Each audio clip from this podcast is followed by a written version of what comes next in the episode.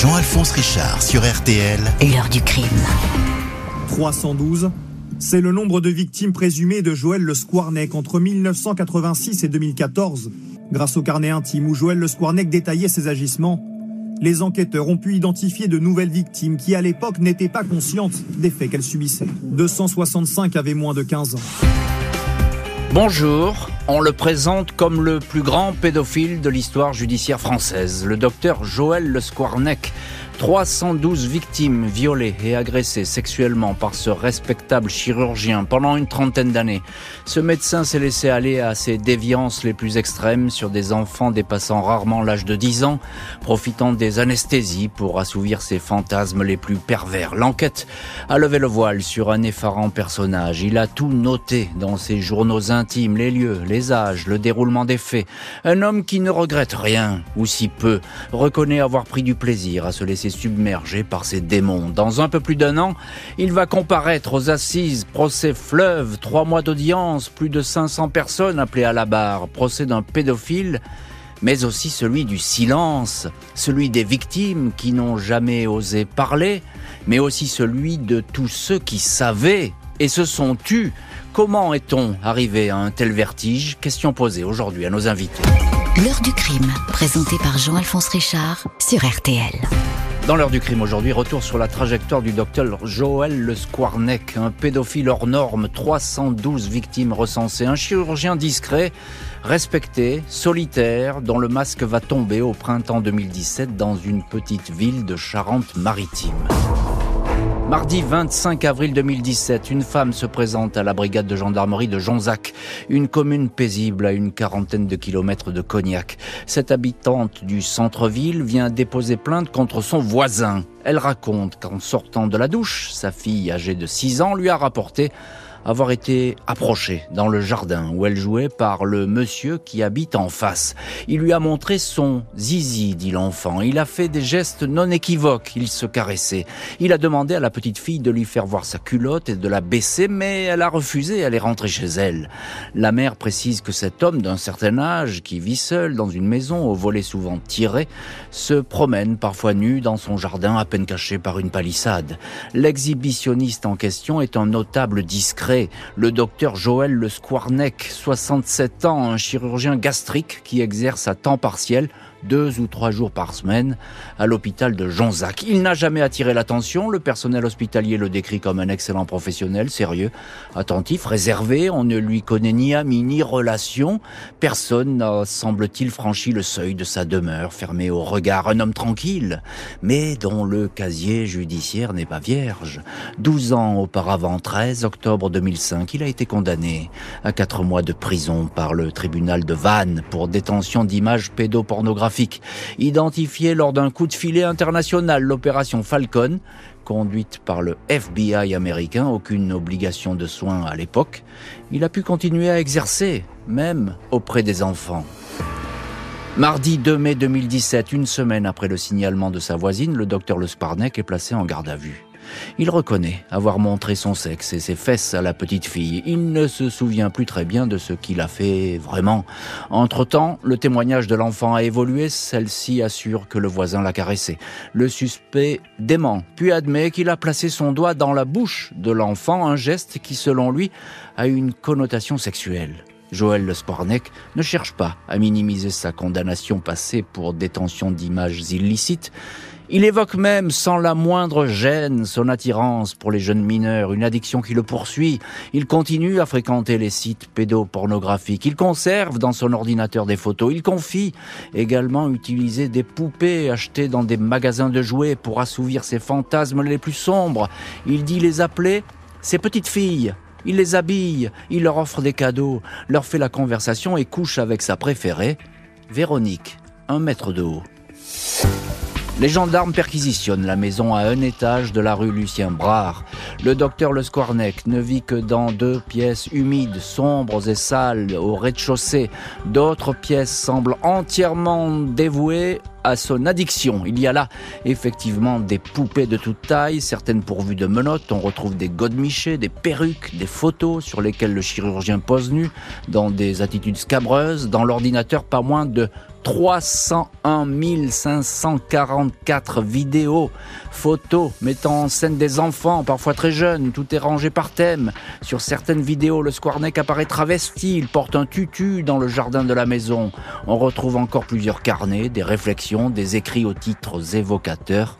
Avec mes petites danseuses, mes lettres pédophiles, ou encore petite fille précoce et petite fille de l'île de Ré.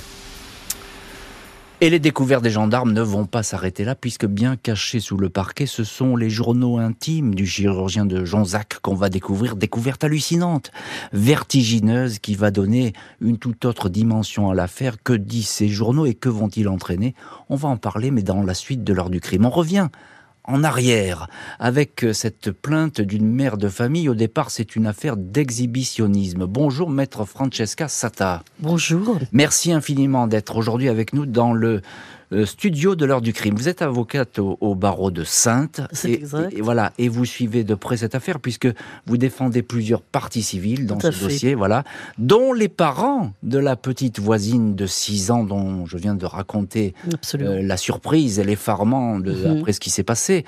Euh, c'est sa mère qui va aller porter plainte et finalement c'est sa mère qui va dénoncer Joël Le Squarnec. À l'époque, elle pense que Bon, c'est un type un peu spécial qui se balade peut-être tout nu dans son jardin, mais il n'y a pas de crainte particulière a priori. Sauf, après cette affaire d'ailleurs. Elle avait remarqué effectivement qu'il avait un comportement un peu, je dirais, extraordinaire hein, en tant que voisin. Elle le voyait souvent euh, de la fenêtre du premier étage, nu dans son jardin. Euh, bon, elle l'avait trouvé un peu extravagant en quelque sorte. Elle me disait, je n'avais pas de lien particulier avec lui, si ce n'est des liens de politesse, bonjour, bonsoir, c'est tout. Euh, avant que n'arrive cette catastrophe ce jour-là où sa fille revient du jardin et elle sent que son enfant euh, n'est pas comme d'habitude. Ça, va pas. Ça, va, pas. du tout. Euh, L'enfant est mutique, il semble qu'il s'est passé quelque chose dans le jardin, elle l'interroge. Au bout d'un moment, l'enfant va se confier et va lui dire que le voisin l'a touché. Hmm. Alors, euh, la maman surprise, dit comment ça t'a touché? Mais comment c'est possible? Euh, On a une séparation dans le jardin, qu'est-ce que tu me racontes?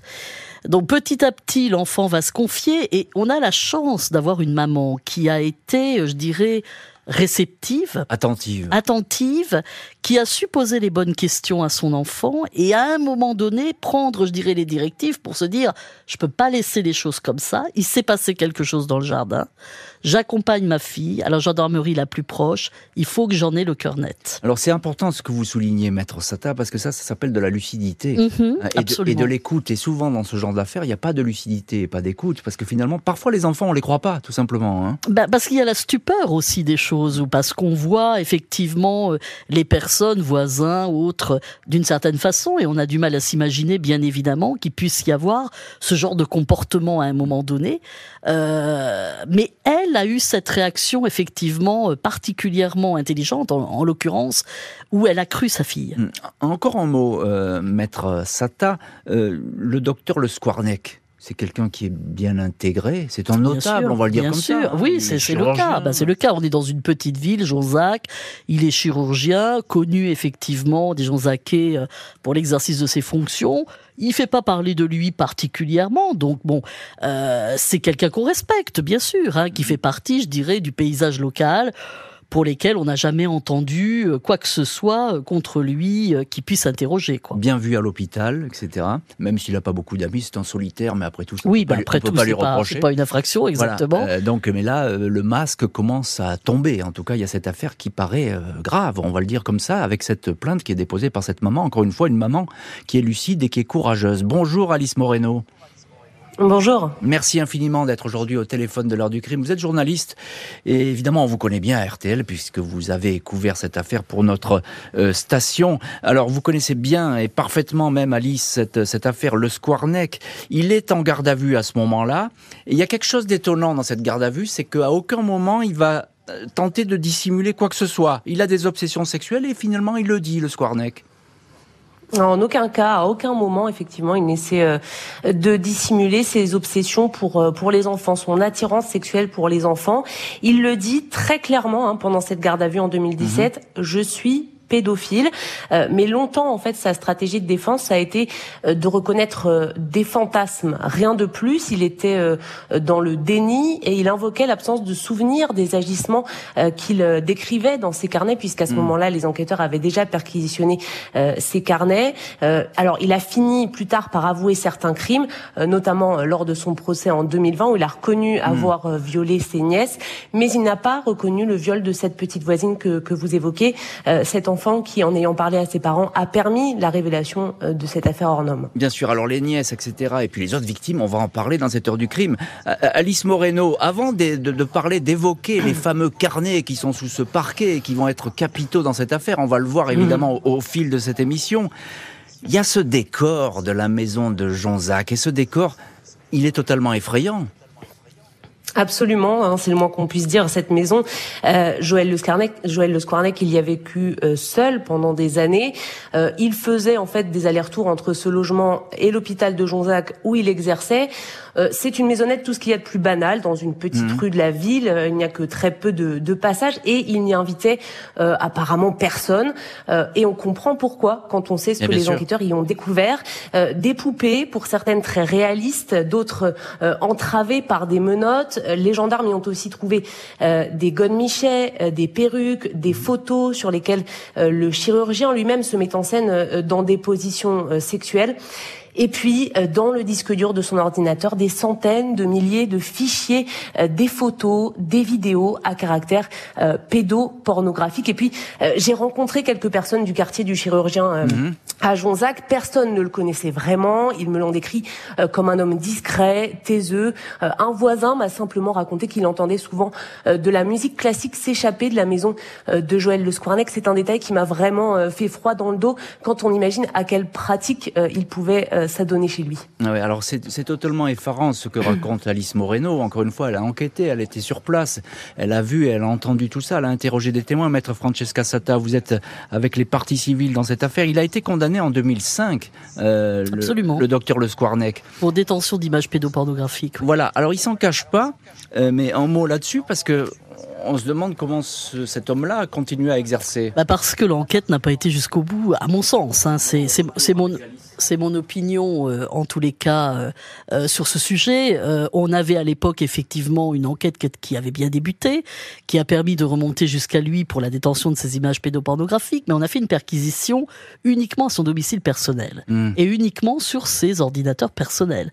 À aucun moment il n'y a eu une enquête plus poussée pour aller voir sur son lieu de travail et pour peut-être, ce qui aurait été intéressant à l'époque, découvrir qu'il avait une armoire qu'il fermait à clé à l'époque, dans laquelle se trouvaient les fameuses poupées, certaines d'entre elles, avec lesquelles il jouait à ses heures perdues et surtout son ordinateur de travail sur lesquels il existait d'autres images pédopornographiques.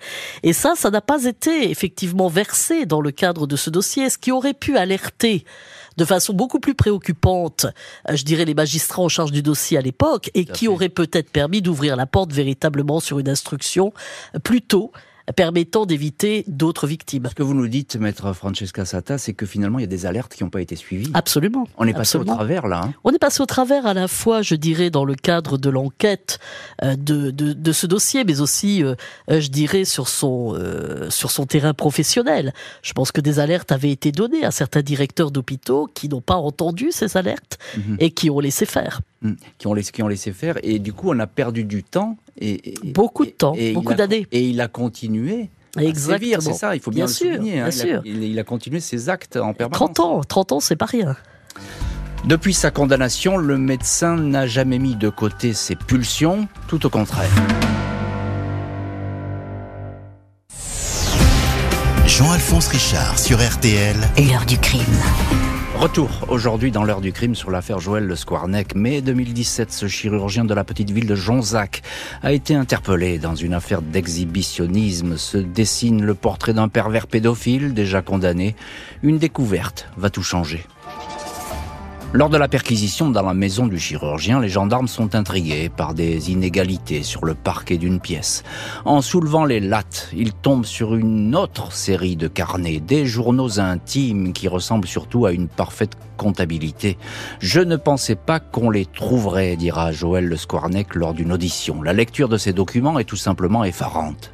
Pendant 28 ans, 1989-2017, le chirurgien a noté à la façon d'un greffier ses rencontres avec les jeunes enfants. Il décrit la manière dont il les a agressés sexuellement, leur âge, les endroits où les crimes ont été perpétrés. Très souvent, il les a surpris alors qu'ils étaient sur une table d'opération, les caressant alors qu'ils étaient endormis.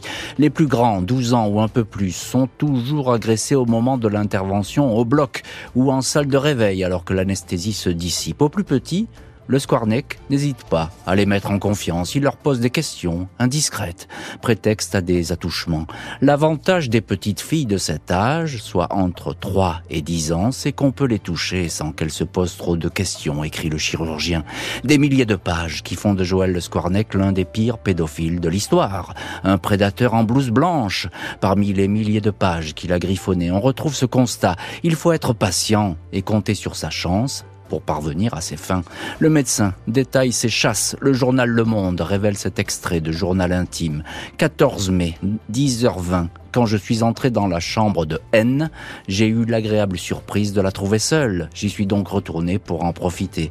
À la date du 3 décembre, jour de son anniversaire, il écrit avec fierté en lettres capitales Je suis pédophile. Joël Le Squarnec n'est pas tout de suite interrogé sur ces centaines de cas potentiels figurant dans ses journaux secrets. Dans l'immédiat, il reconnaît la séance d'exhibitionnisme devant sa petite voisine tout en niant toute caresse appuyée. Au fil de ses déclarations devant le juge d'instruction, il admet encore des faits d'agression sexuelle sur au moins cinq enfants. Certains sont dans le cercle familial. Sur une nièce qui, à l'époque, devait avoir 9 ou 10 ans, elle est interrogée par les enquêteurs. Elle confirme ses attouchements quand elle se rendait chez lui il lui avait demandé de garder le silence. Le Squarnex s'en est également pris aux filles de sa sœur. Toutes les deux racontent les agressions répétées qu'elles ont subies alors qu'elles avaient 4 ou 5 ans. Leur mère avait été mise au courant de ces agissements. À l'époque, Joël Le Squarneck avait regretté son attitude, mais l'affaire était restée dans la famille. Une autre victime, identifiée voisine des Le Squarneck, à Loche, raconte qu'il lui arrivait de dormir chez le médecin. Ce dernier se glissait parfois discrètement dans son lit et abusait d'elle. Elle n'avait jamais pu en parler, persuadée que personne ne la croirait. La plupart des cas avancés par le chirurgien de Jonzac s'avèrent alors prescrits. Son épouse Marie-France est entendue. Elle indique s'être séparée de son mari en 2004, après son interpellation pour détention d'images pédopornographiques. Jusqu'à cette date, elle dit avoir tout ignoré des penchants, des pulsions de son mari avec qui elle menait une des vies les plus classiques. Les collègues du docteur décrivent un bon professionnel. Seul un médecin avait pris ses distances avec lui après l'avoir surpris en train de caresser les jambes de sa fille lors d'un dîner. Une première expertise psychologique indique que le Skornek est un manipulateur fasciné par la pédophilie, un pervers qui transgresse les interdits les plus fondamentaux et n'exprime aucune empathie envers autrui. Enquête qui va se poursuivre sur les centaines de cas cités dans ces fameux journaux intimes. Il faut retrouver les victimes potentielles, même si un premier procès va se tenir pour quatre agressions.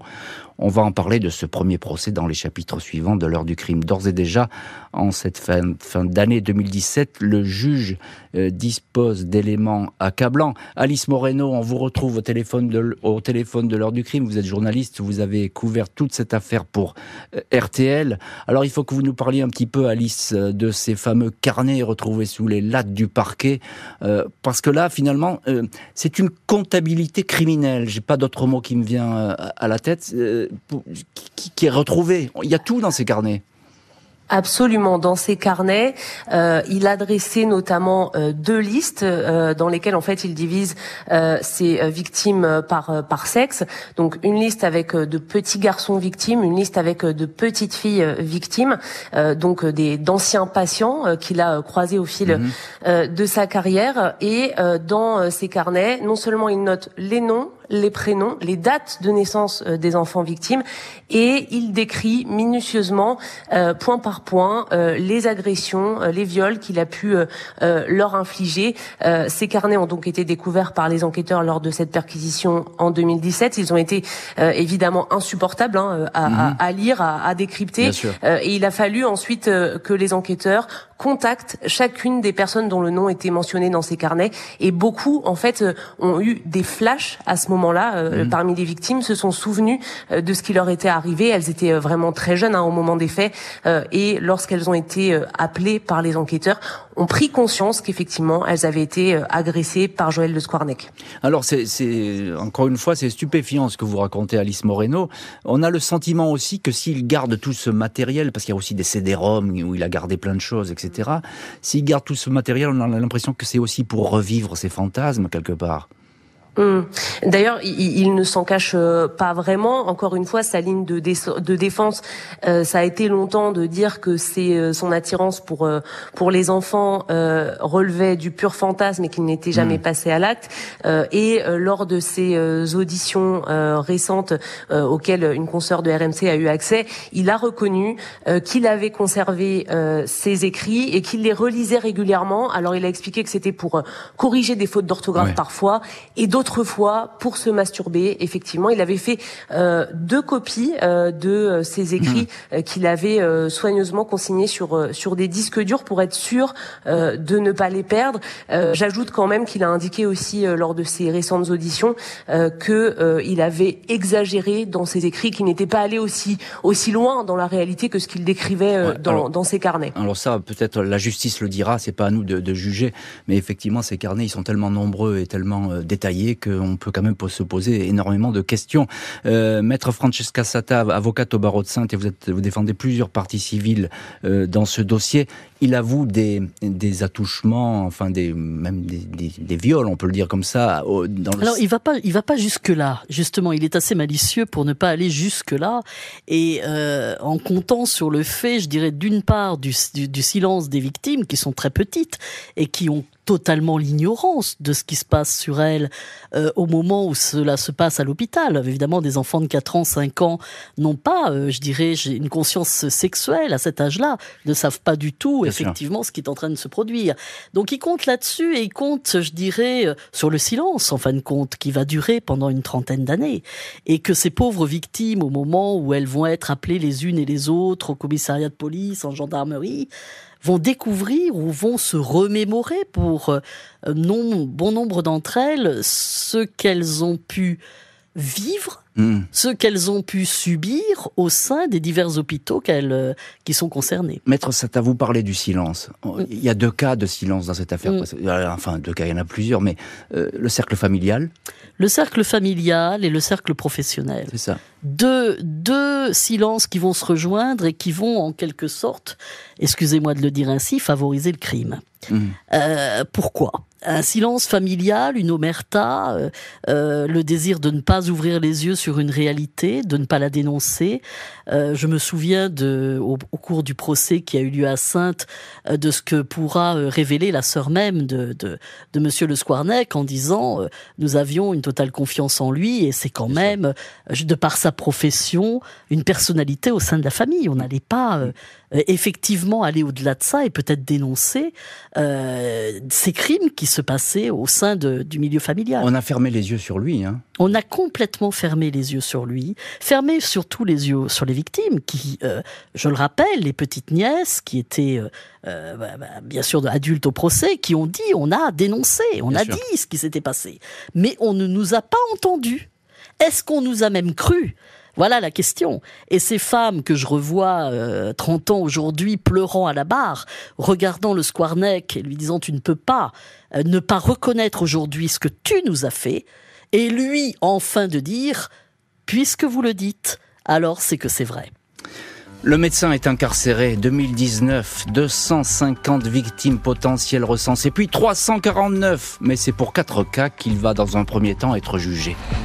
13 mars 2020, jour de ses 70 ans, Joël Le Squarnec, allure bedonnante, crâne dégarni, fine lunette, s'installe dans le box des accusés de la cour d'assises de la Charente-Maritime à Sainte, jugé pour les viols, les agressions sexuelles de quatre victimes, toutes mineures au moment des faits, dont deux de ses nièces. Des avocats des victimes s'opposent au huis clos sur les audiences, mais c'est bien le, à huis clos que va se tenir ce procès, reporté pour cause de Covid, repris le 30 novembre. Le frère, la les trois fils de Joël Le Squarnec sont entendus, puis son épouse, Marie-France. Celle-ci maintient, en dépit des affirmations de l'accusé lui-même, qu'elle ne savait rien de ces déviances. Dans un courrier daté de 2010, Marie-France laissait pourtant entendre qu'elle était bien au courant des agissements troubles de son époux. L'une des nièces du chirurgien reste persuadée que Marie-France Le Squarnec savait. En fait, ce n'était pas tabou dans la famille. Quand on a parlé de ce qu'on nous faisait notre oncle, on a été entendu, mais pas forcément écouté. Il ne fallait pas déranger, pas bousculer cette image familiale. Mon grand-père, par exemple, a dit ce n'est pas un crime non plus, va indiquer la nièce au journal Le Parisien. Elle ajoute Cet homme est un pédocriminel, un monstre dans toutes ses perversions. Et voilà donc pour ce procès à huis clos. Évidemment, donc la presse euh, n'y est pas. Il y a peu de monde, les avocats, euh, évidemment les magistrats, euh, et puis les, parties au procès, c'est-à-dire les, les, parties civiles. Et vous en faites partie, maître Francesca Sata, puisque vous y êtes à ce procès. Bien sûr. Racontez-nous est-ce qu'il se défend déjà, le Squarneck euh, Il se défend plutôt bien. C'est un homme qui, de toute façon, comme un joueur d'échecs, va avancer son pion à partir du moment où il a compris les enjeux qui se passent dans la salle d'audience. Il a, euh, je dirais, il prend le temps d'écouter, il prend le temps de réfléchir avant de parler, et il n'avancera son pion que quand il a tous les éléments nécessaires pour, je dirais, euh, riposter et pour se défendre. Hmm. Il a quelle attitude? Par la suite, très froide. il est très froid, pas agressif? Pas agressif, non, très froid, euh, attentif, mais très froid. Alors, il y, a cette histoire, euh, maître Francesca Sata, c'est l'histoire familiale. Oui. Euh, l'épouse savait, savait pas. On va tourner beaucoup dans ce procès autour de ce on s'est beaucoup de famille. interrogé, effectivement, on l'a interrogé également à la barre sur ce qu'elle pouvait connaître, ce qu'elle pouvait savoir. Très étrangement, euh, elle répondra toujours de façon très évasive en disant euh, Je n'ai jamais vu mon mari faire quoi que ce soit. Peut-être est-ce vrai, effectivement. Mais en tous les cas, il y avait des doutes et il y avait surtout les révélations qui avaient été faites par la sœur de Monsieur Le Squarnec qui était venue lui dire qu'il y avait un problème avec les nièces. Oui. Donc elle n'était pas sans le savoir. Et d'ailleurs, il avait dit je vais arrêter, etc. Oui, hein. bien sûr. Elle était quand même aussi au courant du précédent procès qui avait euh, euh, pour lequel son mari avait été condamné. Donc mm. elle n'était pas dans l'ignorance cette mm. femme. Si elle voulait ouvrir les yeux, elle aurait pu ouvrir les yeux. Mm. Elle ne l'a pas voulu. Elle ne l'a pas voulu. Alice Moreno, vous êtes en ligne dans l'ordre du crime journaliste et vous connaissez très bien cette affaire. Vous l'avez couverte, euh, comme on dit dans le métier journalistique, pour RTL. Il y a un psy qui va dire qu'il n'a pas de compassion pour les victimes, qu'il n'a pas d'empathie. on peut le présenter comme ça, Joël Le Squarnec Absolument, il y a eu plusieurs euh, plusieurs expertises euh, psychiatriques qui ont décrit Joël Le, Scar Le, comme un homme euh, dépourvu d'empathie, dépourvu de, de sentiments pour ses victimes, comme quelqu'un de très froid. et d'ailleurs, ça transparaît à travers ses carnets noirs, puisque, comme vous le disiez, il a établi ce qui mmh. ce qui ce qui ressemble à, à un décompte en fait de, de mmh. ses victimes, c'est-à-dire que il a transformé ses victimes en, objet d'une certaine manière, euh, en établissant euh, ces listes de noms, euh, ces dates. Finalement, les victimes s'enchaînaient les unes après les autres. Et d'ailleurs, au cours de, des différents interrogatoires, il a affirmé qu'il ne se souvenait pas des victimes, malgré des photographies hein, de, de, de, des visages de certaines de ces victimes. il a dit qu'il n'en avait hmm. aucun souvenir. voilà. Donc, et, et, lors du procès, effectivement, la presse a été tenue à l'écart. Donc, je n'ai pu rester que, que quelques heures avant l'ordonnance du huis clos mais Joël Le Squarnec est bien apparu euh, euh, comme quelqu'un euh, qui ne laissait transparaître aucune émotion. Mmh. il a à peine jeté un regard au public qui était nombreux à ce moment-là. je me souviens que lorsqu'il est arrivé dans le dans le box des accusés. Il a simplement eu un mouvement de recul puisque euh, mm. son regard s'est posé à ce moment-là sur le public et qu'il y avait énormément de monde. Mm. Euh, je pense qu'il était euh, choqué par l'affluence, mais c'est le seul moment en fait mm. où il y a eu un, semblant de d'émotion, de, de, geste de d'émotion. C'est ça, le seul moment où il s'est un petit peu animé, on va le dire comme ça. Le médecin reste en prison. Octobre 2020, la justice arrête à 312 le nombre des victimes. Le docteur Joël Le Squarnec sait qu'il ne sortira pas de sitôt de la prison de Plumeur où il est incarcéré au mois de septembre 2024 à 74 ans. Il sera à nouveau jugé devant les assises, celles du Morbihan à Vannes, juridiction où sont regroupées toutes les affaires visant le chirurgien, procès fleuve, trois mois d'audience, 312 victimes et sans doute autant de témoins convoqués. Ces derniers mois, la juge d'instruction a longuement interrogé le Squarnec sur les centaines de noms et descriptions d'enfants figurant dans ses journaux intimes. Lors du premier interrogatoire, 31 janvier 2022, dont la teneur a été révélée par RMC, il semble tomber des nues. Cette liste que vous m'avez montrée, je l'avais complètement oubliée, dit le Squarnec. Jamais je n'aurais pu imaginer un si grand nombre de cas. Le suspect ne reconnaît jamais aucune photo de ses victimes. Très souvent, il affirme n'avoir aucun souvenir. Il conservait pourtant très ses archives sur deux disques durs d'ordinateur, Joël Le Squarnec explique qu'il attaquait le plus souvent de très jeunes patients quand ils étaient endormis sous anesthésie.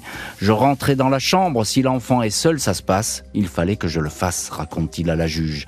Il se débrouille pour que ses gestes ne soient pas vus par ses collègues ou qu'ils paraissent adaptés à la situation. L'homme se dit envahi par cette perversion de la pédophilie. Le 2 février, il avoue J'ai pensé ce week-end au fait que je me félicite qu'en une seule journée, j'ai pu abuser quatre enfants. Il fallait vraiment avoir perdu tout sens moral pour se féliciter d'une telle chose. Et c'est cet homme qui dit avoir changé, même si on peut en douter, d'ailleurs les, psychiatres en doutent, etc. Et beaucoup d'avocats en doutent, c'est cet homme qui va comparaître dans un peu plus d'un an désormais aux assises. Euh, Maître Francesca Sata, vous êtes avec nous depuis le début de cette heure du crime, avocate au barreau de Sainte, et vous défendez plusieurs parties civiles dans cette affaire.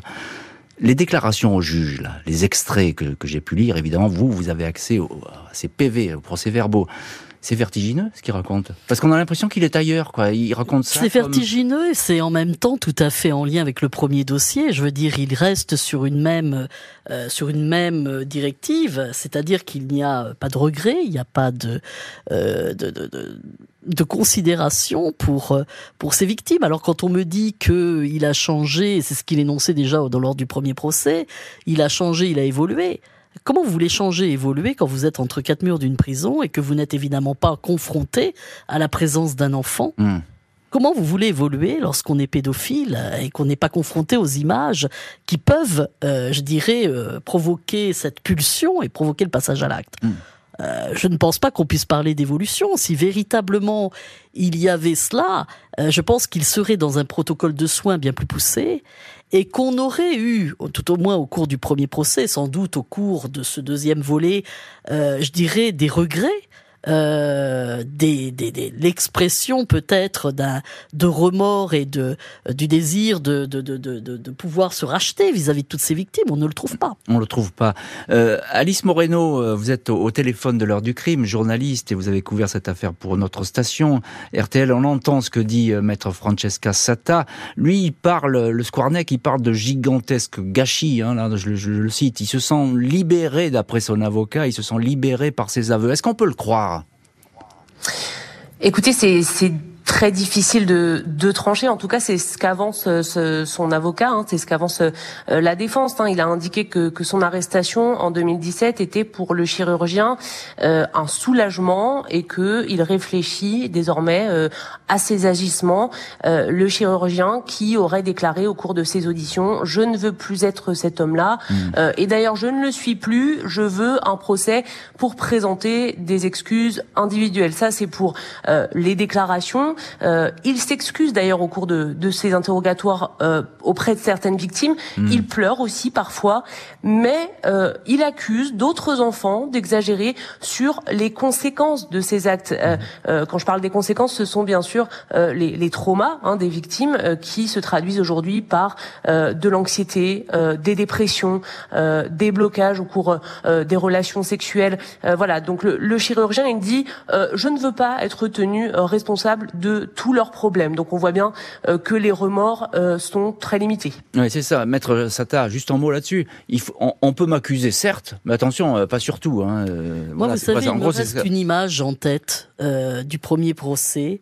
C'est lorsqu'on est à la barre et, et, je défends cette petite de, de, de 5 ans et ses parents.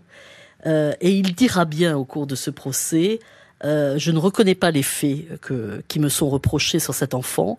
Peut-être qu'un jour, si elle vient à la barre et si elle nous énonce ce qui s'est passé, alors peut-être je reconnaîtrai. C'est catastrophique d'entendre ça, parce que c'est véritablement, je dirais, sceller euh, des victimes dans le rang de moins que rien, c'est ne pas les considérer, et c'est en fait revenir d'ailleurs aux expertises psychiatriques qui sont les siennes, où l'on objective en fin de compte euh, les victimes, où elles ne sont considérées que, que, comme des moins que rien, mais pas comme des personnes. Comme des objets. Quel visage le médecin montrera à ce procès qui s'annonce historique Bien difficile à dire. L'heure du crime, présenté par Jean-Alphonse Richard sur RTL. Dans l'heure du crime aujourd'hui, l'histoire de Joël Le Squarnec, le chirurgien de Jonzac, soupçonné de 312 viols et agressions sexuelles sur des enfants entre 1989 et 2017. Procès prévu en septembre 2024. Que va dire alors ce pédophile hors norme? Le psychologue qui a examiné Joël Squarneck au mois d'août 2021 indique qu'il n'a pas pu détecter de réels progrès chez l'intéressé pour combattre son addiction pédophile. Pour le psychologue, le chirurgien pense toujours qu'il a l'ascendant sur ses anciennes victimes. Je leur dois de les écouter, de les entendre et de leur répondre, indique le Squarneck lors d'une audition. Je voudrais m'adresser individuellement à chacune de ces femmes et chacun de ces hommes chez qui j'ai commis des actes odieux pour leur présenter mes je voudrais qu'à l'issue de mon procès, ils puissent retrouver un peu de sérénité que je leur ai volé. Les avocats du chirurgien ont déposé un pourvoi en cassation pour 60 cas qui seraient prescrits. Joël Le Scornec risque jusqu'à 20 ans de prison. Et on n'est certes pas aux États-Unis, mais on imagine qu'avec les peines cumulatives, avec 312 victimes, je vous laisse imaginer le décompte qui pourrait être fait par les juges. Mais on n'est pas aux États-Unis. Effectivement, les peines, elles sont pas cumulatives. On va on va arrêter le décompte à 20 ans maximum euh, de détention pour euh, cet homme, euh, maître Francesca Sata. Vous l'avez déjà évoqué, mais euh, là, il le dit clairement, il s'excuse auprès des victimes. Est-ce que vous pensez que lors de trois mois de procès, cet homme que vous décrivez comme quelqu'un qui ne bouge pas beaucoup, qui reste froid, qui reste sur ses positions, est-ce que vous estimez qu'il va pouvoir euh, bouger? Est-ce qu'il va y avoir des, failles dans le personnage? J'ai des doutes. J'ai des doutes parce que euh, vous savez, il est à un âge où il est, pour moi, 73 ans, pas vraiment dans, euh, dans une directive de se remettre en question. Euh, on verra son attitude, bien sûr, pendant trois mois, euh, qui est un procès qui sera relativement long euh, et pénible, aussi bien pour les uns et pour les autres. Euh, mais il faudra qu'il entende les victimes, il faudra qu'il entende ce que les victimes ont à lui dire. Euh, et c'est 312 victimes qui vont défiler à la barre.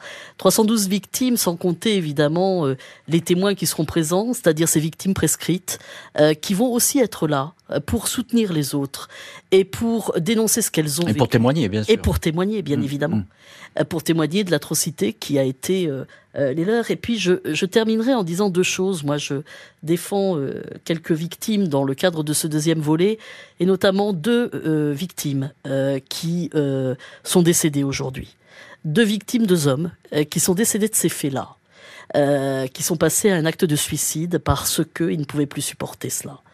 Et, euh, et ça, c'est énorme. C'est-à-dire de pouvoir effectivement euh, s'imaginer jusqu'à quel point le mal a été fait pour ces victimes. Oui, alors c'est tout à fait euh, bouleversant ce que vous dites, parce que maître Sata, parce qu'effectivement on oublie parfois les victimes qui, n'ont rien dit parfois et qui ont disparu. On dira bah il s'est suicidé, on savait pas eh ben pourquoi. et puis là, aujourd'hui, on a la clé. Euh, Alice Moreno, un, mot avec vous. Vous êtes au téléphone de l'heure du crime, journaliste. Vous avez couvert cette affaire pour RTL. Vous les avez rencontrées ces victimes. Qu'est-ce que c'est toujours les mêmes récits? Qu'est-ce qu'elles vous disent? Elles, elles sont brisées même des années après. Effectivement, j'ai rencontré euh, plusieurs victimes et, toutes sont encore euh, très affectées hein, par euh, parce que le chirurgien leur a fait subir. il faut, en fait, il y a une sorte de double trauma. Il y a, il y a à la fois les agressions, les viols qu'elles ont pu subir lorsqu'elles étaient enfants, et puis la révélation de l'affaire en 2017, lorsque ces victimes qui avaient potentiellement des conséquences inexpliquées mmh. de d'une agression potentielle, qui ont pu enfin s'expliquer ce qui leur était arrivé, pourquoi elles étaient dans cette situation-là, et qui ont dû se confronter aux écrits euh, de, du chirurgien Joël Le Squarnec. Euh, donc, il y a eu quelque part à travers euh, cette révélation des carnets euh, une douloureuse euh, réminiscence de, de l'agression. C'est-à-dire que certaines m'ont dit j'ai été violée, j'ai été agressée deux fois, par mm. deux fois, lorsque j'étais enfant et lorsqu'on m'a présenté ces carnets et lorsqu'on a lu le passage qui me concerne.